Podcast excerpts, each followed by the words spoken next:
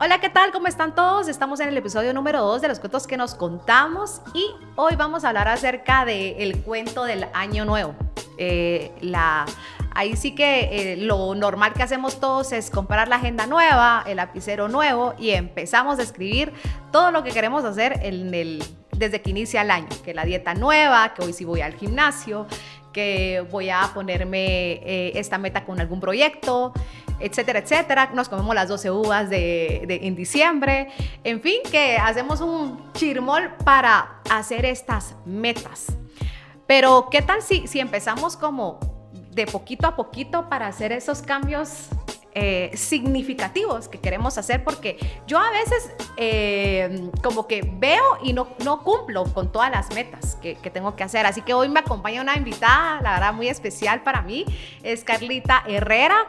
Eh, pues con ella también hemos trabajado y así que hoy la invité porque quiero que hablemos acerca de, del año nuevo, que el cuento este de, ay no, este año sí me va a ir mejor que el anterior, como que el anterior hubiera tenido la culpa de, de todo, ¿verdad? Y, la verdad es que no. Nos propusimos en años anteriores muchas cosas y no las cumplimos y después nos sentimos mal por no haberlas cumplido. Entonces, eh, ¿qué, ¿tú cómo empiezas el año, Carlita? ¿Tú cómo, bueno, eh, gracias por invitarme, Anita. Te lo agradezco mucho por este espacio y siempre verte, saludarte. Es eh, grandioso. Eres una persona que irradia mucha energía, paz y, luz. Eh, yo creo que el año es únicamente un ciclo que se cierra, son 365 días. yo creo que los pequeños cambios se deben hacer permanentemente. Eh, hay diferentes etapas y diferentes temáticas. Eh, en mi caso particular, y voy a hablar en primera persona singular, yo creo que uno debe tener una disciplina eh, constante para ir marcando ahí sí que otra vez cambios en su vida. Por ejemplo, en la alimentación, yo no creo que la alimentación deba ser cambios de la noche a la mañana, ni tiene por qué ser cuando empieza el año. Yo creo que los hábitos de alimentación, si uno tiene o quiere marcar un cambio, debe hacerse con una rutina constante, principalmente poniendo como prioridad la salud, eh, luego por mantenerse bien y luego este, dejando aquellos alimentos que sabemos que son de consumo eh, pues no bueno para nuestro cuerpo. Cada, eh, por ejemplo, tampoco cuestiono, ¿verdad? La gente que, consume o no, cualquiera, cada quien sabe lo que a su organismo le hace bien. En eh, la actividad física, yo creo que también es paulatinamente. la comida se refleja en el cuerpo y el ejercicio tal cual. En mi caso, ya tengo muchísimos años de eh, hacer yoga, no te digo que soy una experta, pero a mí me ha funcionado mucho más eh, yoga y las caminatas largas. Eh, he caminado, regularmente camino de 6 kilómetros a 8 kilómetros todos los días y me siento bien. La caminata me ayuda a mantener como la mente clara y yoga pues es otra una herramienta que te ayuda a mantener como la el equilibrio mental y físico. Sí, pero tú, tú empiezas tu año con esto de la agenda, Carlita, empiezas como, bueno, mi meta del año 2022 va a ser tal y tal. Eh, vamos a hacer esto y, y, cuando te das cuenta, ay, y esta meta no la hice. ¿Cómo, cómo, cómo empezás tú? tú? Tú sos de agendas, tú sos de, de llevar tus, tus metas diarias y de... ¿Cómo empezás tú tu, tu, tu año? Mira, en un momento, te digo, por programación familiar, sí tenía como esas eh, tradiciones familiares de, eh, bueno, mi mamá, de salir corriendo con las maletas y entrábamos y nos regresábamos a la casa de comer las 12 uvas y eh, eso era tradición en mi casa, las maletas, las 12 uvas y apartarnos un momento a las 12 justo cuando era el cambio y pedirle muchísimo a Dios. eso sí, siempre lo hacíamos en nuestra casa. Em, yo no soy tan de hacer ese balance de lo que no hice eh, a cuando termina el año porque lo hago constantemente. O sea, cada, cada mes sí soy de fechas porque soy programática. En mi trabajo tengo que estar... Sí, planificar. Ay, sí, sí, yo, yo, sí soy... Eh, Planificadora compulsiva. Creo que me dañaron la cabeza en una institución, no, pero para bien. Sí soy plan todo el tiempo, entonces sí planifico todas las acciones y creo que en los trabajos también es bueno medir los resultados. Entonces, al final del año tú medís eh, en cuanto al trabajo eh, lo que alcanzaste y obviamente tenés que planificar a dónde, a dónde querés llegar. En lo personal, eh, mm, creo que también hay que tener un balance porque si estás todo el tiempo planificando, voy a hacer esto, voy a hacer eso, es como que te atas y ya no, ya no dejas ser. Entonces, en algún momento dejé de ser tan planificada y, y me dejé ir y, me ha resultado mejor ese balance, como estar un poco más relajada y disfrutar más la vida, esos momentos tan, tan especiales como la comida, como estar contigo, como yo creo que hay que tener un equilibrio sano. Sí, eh, a eso iba, eh, Carlita, porque fíjate que a veces nosotros tenemos años en donde no terminamos como queríamos terminarlos o empezamos como no queremos empezarlos o, y, empiezan a surgir estos cambios en la vida de, de, uno. Pero ahí viene esto, lo que tú decías, fluir, fluir con lo que vaya pasando. Tú tienes una planificación, pero si se cae esa planificación no pasa nada, ¿verdad? No pasa absolutamente nada. Ok, ¿qué hago con esto que me pasó? ¿Verdad? No es el cuento, ay no, es que así tiene que salir, así tiene que salir y, te enredas con ese capricho, con estas cosas de, la meta, del propósito que te, ay, no, es que eh, yo dije que iba a hacer esto y no lo hice, y ya empieza la depresión, ya empieza la, eh, las ganas de, sentirte pues eh, que no fue suficiente o que te faltó el año o que, ah, la verdad es que no hice esto y entonces, no, sino que llevártela suave. Sí, yo, yo creo que uno siempre debe tener como eh, visualizados varios escenarios. En ese sentido, eh, también puedes tener eh, tu plan B o C para tener como esas válvulas de escape y saber qué hacer en momentos determinados, tanto laboral en el sentido emocional es un poco más difícil porque como es fácil a la administración, bueno, fácil entre comillas, ¿verdad? La administración de crisis para las demás personas, pero administrarte una crisis personal es un poco más difícil. ¿Cómo se logra eso? Teniendo una persona que te pueda, que te pueda hacer un coaching como, como un terapista y esas válvulas de escape como el ejercicio, eh, como las eh, actividades recreativas o esas salidas sociales eh, nos ayudan muchísimo. Una cosa que se nos escapó a nosotros de las manos y que yo lo he, lo he visto a nivel de trabajo, a nivel de la gente, de las relaciones con los estudiantes que doy clase, es la pandemia.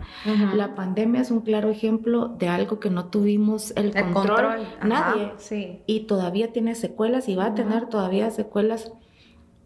Eh, cuando nosotros somos capaces de adaptarnos a una realidad y reinventarnos, yo creo que tenemos eh, una gran parte del terreno ya ganado. ganado. sí, sí, y sí. Te quiero recordar una palabra que a mí me ha servido muchísimo. Tú me dijiste una vez como ella también hace yoga y meditación, ¿verdad? Por si no lo sabían, un comercial. No, pero ella me gana más con, con el yoga. pero hay, hay una palabra eh, que se llama Shanti. Esa palabra encierra un gran significado que significa atravesar el dolor en paz.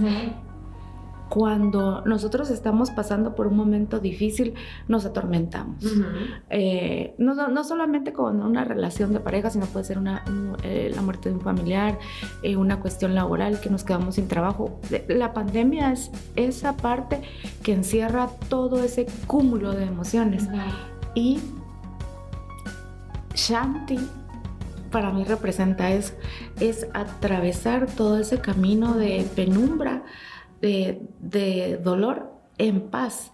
Y yo creo que nosotros debiésemos acostumbrarnos y debiésemos enseñar a nuestros hijos, a nuestros amigos y a nuestra familia esa administración. Podemos estar eh, en momentos turbulentos, eh, podemos estar enojados, pero si llevamos todas esas sensaciones en momentos de paz y no dejar que las emociones nos eh, gobiernen, sino nosotros tener la capacidad que la mente la podamos manejar, eso sería maravilloso. Y, esa palabra es muy linda, Anita, y lo que está dentro de ella y lo que ella eh, encierra es mucho más. Así que Busquen Shanti. Ajá, úsenla. Úsenla en sus momentos de estrés, en sus planificaciones de, la agenda del 2022. Y ese 2022 yo creo que deberíamos de apostar más por hacer cambios pequeñitos o, o empezar a hacer cosas que no nos atrevíamos a hacer. Como por ejemplo como dice Carrita, una caminata, si no caminas nada, ¿verdad? Solo caminas de aquí para el baño, empieza por, por caminatas de un, kilómetro y, así ve aumentando eh, cambios pequeños para, para, hacer grandes cosas. Luego te tiras ya la maratón, ¿verdad? De algún país, eh, lees un, un libro nuevo, pero ya no te sabotees no te sabotees con que si en este año no lo hiciste, no lo vas a hacer el otro, porque es otra oportunidad. Entonces, todo cambio, pues ahí sí que, viene con muchos colores, viene con colores negros, grises, etcétera, ¿verdad? Pero, ¿cómo, ¿cómo querés empezar a vivir ya el 2022? No, no te propongas metas a largo plazo de seis, de seis meses, no, sino que metas cortas. Yo le apuesto como mucho, mucho a eso y, y que este año nuevo no es nuevo. Es otro año.